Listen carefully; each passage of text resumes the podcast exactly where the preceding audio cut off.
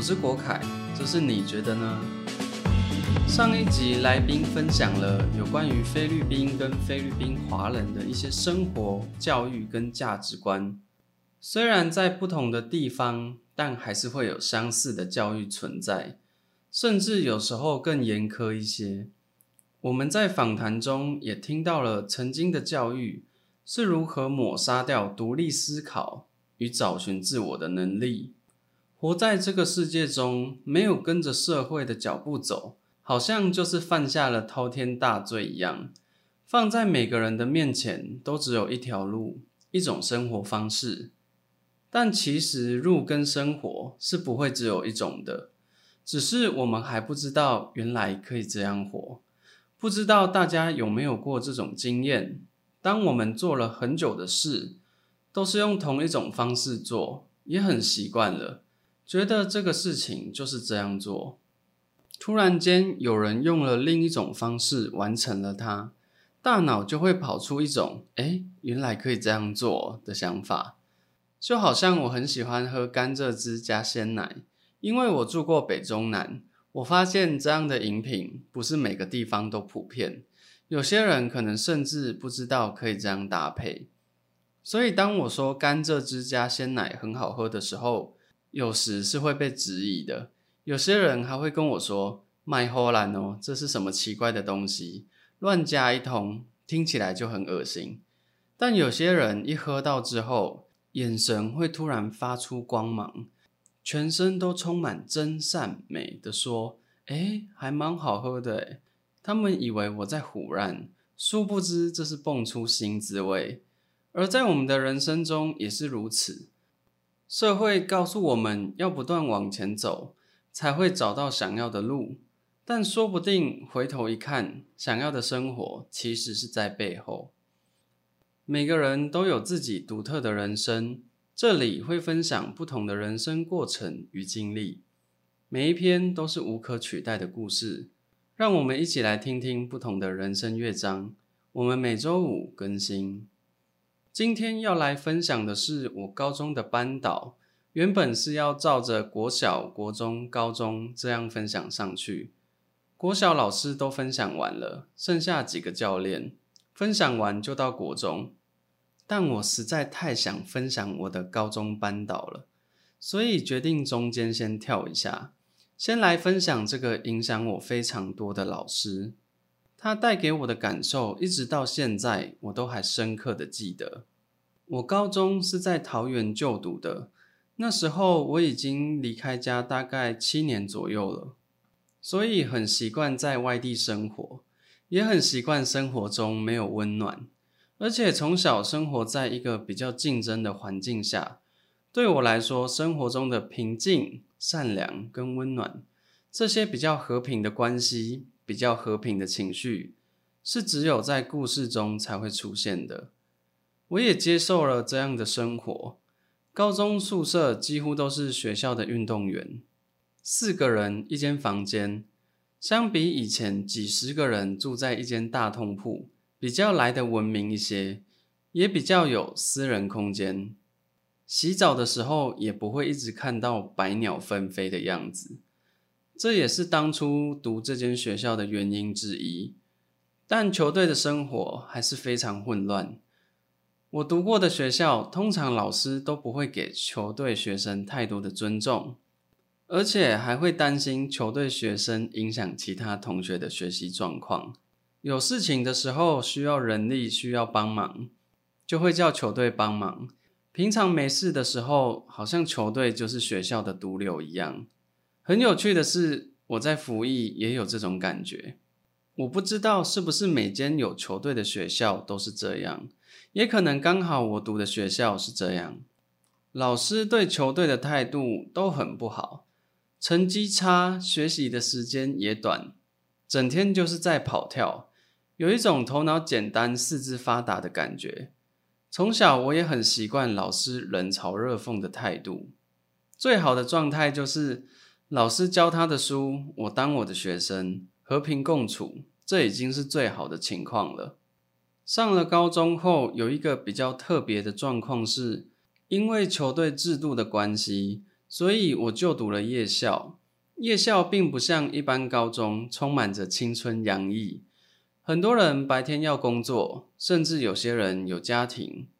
夜校不只有同龄的学生，也有一些年纪较长的同学，年龄层的分布很广。可能因为这样，老师们跟国小、国中也都不太相同，比较会跟同学做沟通，相处的方式也不像以前说一不二。开始慢慢有比较成熟的感觉，但跟老师的相处可能因为时间比较短，与学生的情感并没有那么熟悉，而且有一些学生可能是为了工作才回来进修，所以关系没有那么紧密也是很正常的。老师做好工作，学生也只是为了毕业。老师跟学生不会特别想为彼此或为班级做点什么。甚至想留下什么特别的回忆，那感觉就像是大家刚好都要去花莲，搭同一班车，虽然在车上，但大家都在做自己的事，多了一点成熟，却也少了一点联系。在这样的背景中，我的高中班导是非常特别的一个存在，我们都叫他豪哥，他总是充满活力，愿意付出。也常常鼓励我们，就算同学成绩不好，他也不曾放弃鼓励。他告诉我们，如果只是为了一张毕业证书而坐在这里，那是不是有一点太贵了？都已经坐在这里，除了毕业证书以外，是不是还能带走其他东西？记得豪哥自告奋勇、充满勇气的自愿教我们数学，这个决定带给了他非常大的挑战。他很认真的在教，花了很多的精力，但班上的数学成绩并没有明显的提升，感受得到有时候会让他有点挫折，但他没有因为这样而对我们感到愤怒或失望，依然不断的教我们，鼓励我们。在三年的相处当中，豪哥几乎没有责备过我们，也从没说过一句攻击的话。那时候还小，没有想那么多。但长大后回头看，才发现这非常的珍贵。他没有否定过任何一个人。记得班上有些同学成绩在存亡的边缘挣扎，一个不小心就会跌入深渊。有时候都已经跌落悬崖，豪哥还是不会轻易放弃，他会跳下去，用尽力气把他拉上来。那时候我们就觉得，如果班导是豪哥，还没办法毕业。那就应该没办法毕业了。夜校的活动不太多，毕竟很多人不是去体验校园生活，所以参与活动的氛围也没有那么强。第一次班级合唱比赛的时候，大家都意兴阑珊，没有特别放在心上，就好像小时候那种班级整洁比赛，根本没有人放在心上。要讨论时也不是太投入，都想说啊。随便选一首歌，随便唱一下就好。就在这样的氛围中，豪哥每天都不断的告诉我们，这会是一个很棒的回忆。结果不重要，重点是在过程。在这个阶段能留下一些回忆也是很棒的。就在豪哥每天真情动容、不放弃的告诉我们这些，班上的气氛开始慢慢有了一些变化，开始渐渐有人在讨论。练习的时候也投入更多，比赛的时候我们取得了很棒的成绩，但成绩对我们来说已经不太重要，因为我们不管是在准备、练习或是比赛，都玩得很开心，真的是一段很棒的旅程。而我们会如此投入，不会是三言两语或是什么大道理就能影响的，我们是真的感受到豪哥打从心底。想带给我们一些什么？想让我们在这段过程中留下一点什么？他真情的付出，真心为我们着想的心，才是真正改变我们的原因。我不知道其他学校的夜校有没有毕业旅行，但我们学校是没有的。大家在选择就读这里后，心中也早就没有那种期待。但豪哥从一年级就告诉我们，他想带我们一起出门。一开始大家也没有太放在心上，毕竟夜校要一起出门也不是太容易，而且带我们出门对豪哥没有什么好处，反而增添了许多责任要承担。后来发现他不是说说而已，高二他真的带我们一起出游。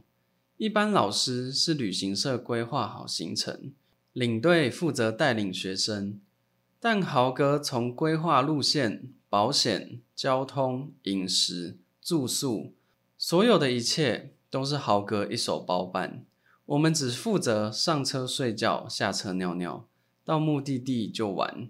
高二那一年，豪哥是带我们一日游，没想到在夜校读高二还能有这种活动，真的是非常难得。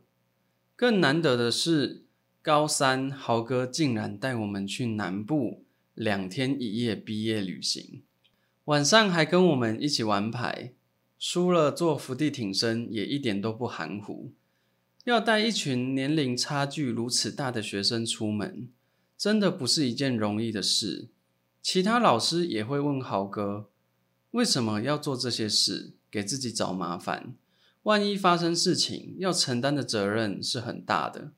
但豪哥并不觉得他是麻烦，他就是真心想带给我们什么。想留下一些什么在我们心中，而那年的旅行也一直存在我的记忆中。最后想分享记忆特别深刻的一件事：有一年冬天，练完球晚上上课时，因为太累，所以睡着了。上课睡觉对我来说也不是什么特别的事。练习比较累的时候，上课就会睡一下，不是故意要睡。而是，毕竟体力是有限的，有时候支撑不住就会睡着。在以前的经验中，上课睡觉常会被老师处罚，最常见的就是罚站。我也习惯被老师责罚，但又能怎么样呢？上课睡觉的确不好，但精神状况真的不允许，而且下课后还要练习，有时候真的让人很两难。那天天气很冷。上豪哥的课时，我睡着了。铃声响起，我醒了过来。豪哥看到我醒来后，走过来跟我说：“郭凯，练球辛苦了，没关系，你就好好休息。天气这么冷，你穿这样够吗？会不会冷？”说着说着，就要把外套脱下来给我。我急忙跟豪哥说：“不用不用，我这样就够了。”那一刻，我收到的善意。是从来没有感受过的，我才知道原来这样的善意跟关心是真的存在，内心的感动是无法用言语表达的。那是我离开家这么多年第一次感受到这样的温暖与诚挚的关心，我将它深深的放进了心里。毕业多年后，我告诉了豪哥心中的感谢，直到现在。这份温暖与感谢依然存在我的心中。听到这里，或许你会想，原来这样的老师不只出现在电影，而是真的存在现实中。如果我没有遇见豪哥，或许我也很难想象有这样的人存在。我觉得自己特别幸运，能够在成长过程中遇见这样一位老师。他在我的求学过程中给了我很大的温暖。豪哥给的鼓励远远超过过去十几年所收到的，豪哥给予的尊重也是从未感受过的。现在我们偶尔还是会互相关心、互相联系。或许我们一个诚挚的关心，一个温暖的善意，能带给他人最深刻的温暖。也希望世界与社会都能有着更多的善良与尊重。今天分享到这边。这集是第二十集，是这一季的最后一集。感谢大家陪伴我到现在这一段时间的创作，我感受到自己也有成长，未来也会继续带来更多的故事。下一季我们会用不同的方式呈现，期待下次见。在你生命中，是否也遇过让你感到温暖的人？这样的温暖带给了你什么样的改变？长大后，我们是否也能带给身边的人更多善良？如果是你，你会怎么做？你觉得呢？希望这次的分享也能让你有所感动。我是郭凯，下次见。